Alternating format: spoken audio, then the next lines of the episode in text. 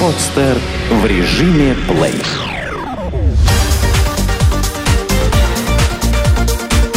Банк.ру. Информационный дайджест. В каких случаях коллекторы могут простить долг? Банкиры все меньше хотят возиться с долгами граждан, перекладывая эту ношу на плечи коллекторов. И если раньше только коммерческие банки выставляли на продажу долговые портфели, то сегодня к ним присоединились госбанки. А что заемщик? Может ли он договориться о прощении долга или хотя бы снижении части времени? Сразу отметим, что коллекторы могут работать с долгами граждан по двум схемам. Первая – агентская. В этом случае коллекторы за определенную плату помогают банкам взыскать долг. И вторая схема – цессионная. Коллекторы покупают долг и распоряжаются им по своему усмотрению – по оценкам компании «Национальная служба взыскания», всего в 2011 году на продажу было выставлено розничных кредитов, без учета ипотеки, на общую сумму в 2,7 миллиарда долларов. При этом к распродажам активно подключаются и госбанки, которые ранее сторонились коллекторов.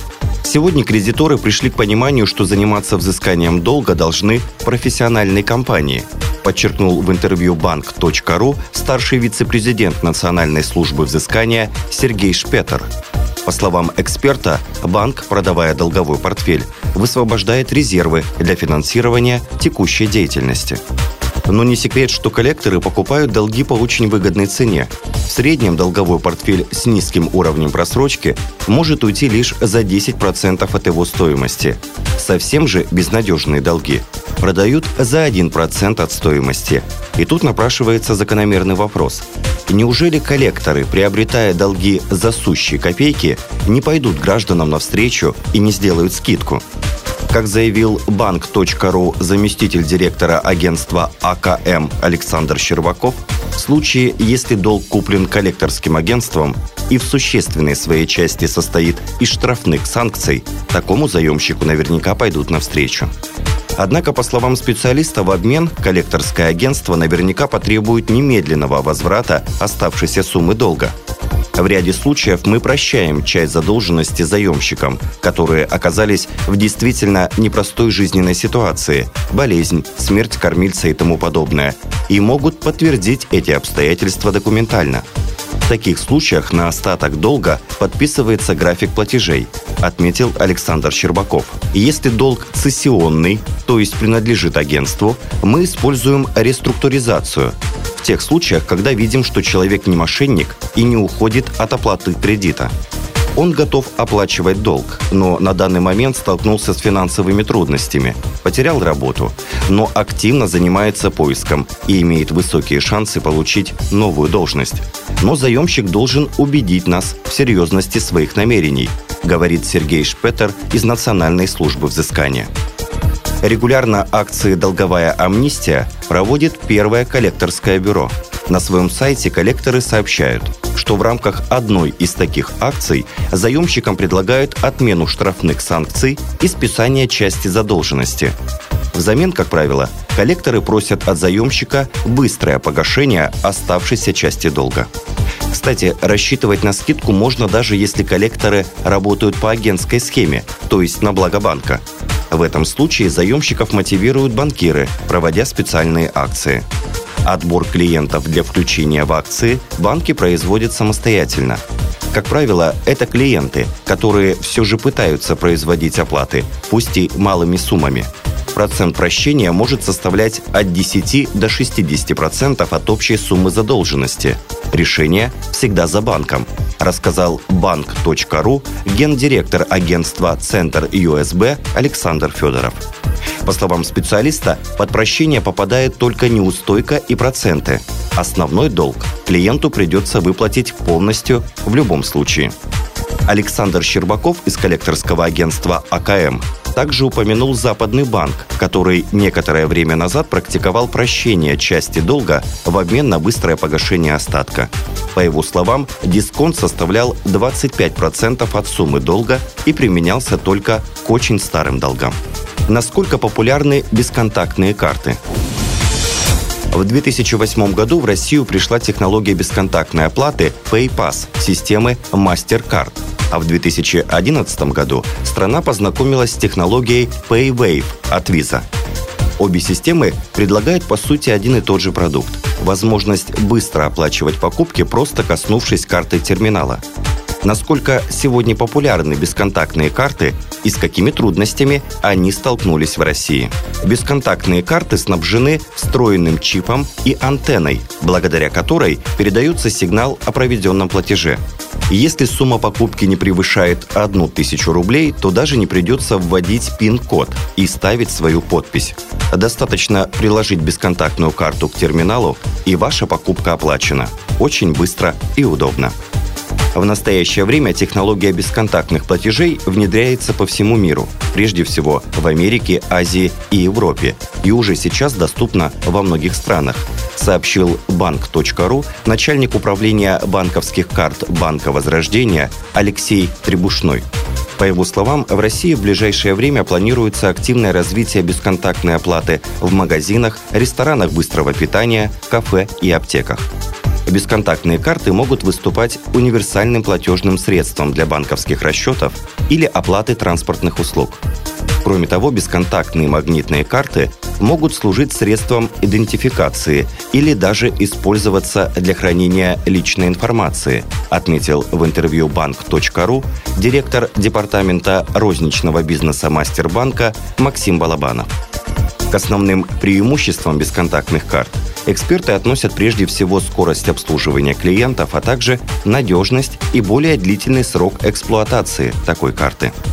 Что же касается безопасности использования подобных карт, то, по словам Максима Балабанова из Мастербанка, бесконтактная карта, в отличие от карты с магнитной полосой или карты со штрих-кодом, является более защищенной и практически исключает возможность подделки как добавляет руководитель Центра управления терминальной сетью Бинбанка Алексей Сергеев, бесконтактные карты более безопасны как за счет специальной криптографической защиты, так и за счет того, что безналичные операции по карте осуществляются в режиме онлайн, что уменьшает вероятность похищения реквизитов карты в момент оплаты.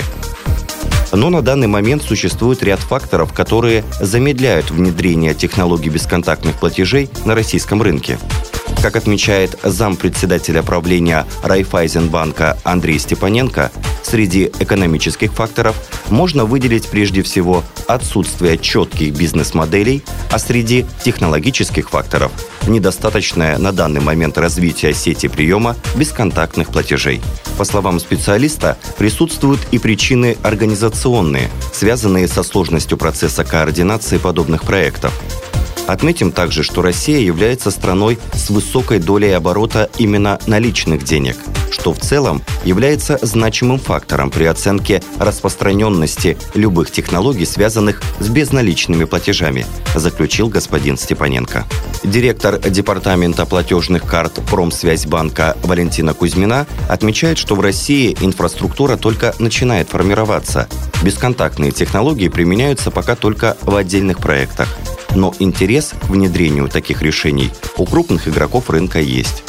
По мнению Андрея Степаненко из Райфайзенбанка, на строительство полноценной инфраструктуры для бесконтактных платежей в Москве может потребоваться около трех лет. Эксперты прогнозируют, что терминалы для бесконтактной оплаты в первую очередь будут появляться в местах массового скопления клиентов, а также торговых точках, где имеется необходимость в быстрой оплате товаров нужно ли платить налог с банковского вклада. Ставки по банковским вкладам растут практически без перерыва с конца прошлого года, заманивая все новых и новых клиентов. Вот только не все знают, что с дохода, полученного от размещения денег на депозит, нужно платить налоги. Правда, лишь в определенных случаях. Центробанк регулярно отслеживает изменения ставок по банковским вкладам. Мониторинг показывает, что максимальная ставка в 10 банках, привлекающих наибольшее количество вкладов от населения, за первую декаду мая вновь выросла еще на 0,06% пункта, составив таким образом уже 9,77%. Надо отметить, что в данной десятке главным образом представлены крупные банки, которые не испытывают такой острой необходимости в деньгах, как, например, мелкие кредитные организации. То есть у последних ставки по вкладам могут быть еще выше. Иначе им не привлечь деньги вкладчиков, предпочитающих иметь дело с крупными и надежными банками. Речь о ставках идет неспроста, поскольку именно от них зависит, будет ли клиент платить налог на доходы физических лиц или нет. Согласно статье 214.2 Налогового кодекса России, если ставка по вкладу превышает ставку рефинансирования Центробанка плюс 5 процентных пунктов, то клиенту придется заплатить налог с разницы. Поясним на примере ставку рефинансирования Центробанк регулярно пересматривает, но в данный момент она составляет 8%. Прибавим к ней оговоренные в законе 5% и получим 13%. Если вкладчик разместит свои деньги под ставку менее 13% годовых, то избежит налогообложения. Если же ставка будет выше, например, 15%, то клиент заплатит налог с заработанных сверх нормы 2%. Это что касается рублевых вкладов. По вкладам в иностранной валюте немного другие условия. Здесь налог взимается, если ставка превысила 9%. Кстати, сама ставка налога составляет непривычные 13%, а внушительные 35% для резидентов и 30% для нерезидентов. Заниматься вычислением налога или подготовкой декларации не придется – банк, как налоговый агент, возьмет эту утомительную процедуру на себя. Рост ставок по вкладам продолжается с конца прошлого года. И судя по напряженной ситуации в Европе, этот процесс будет иметь место еще какое-то время. Сделано на podster.ru Скачать другие выпуски подкаста вы можете на podster.ru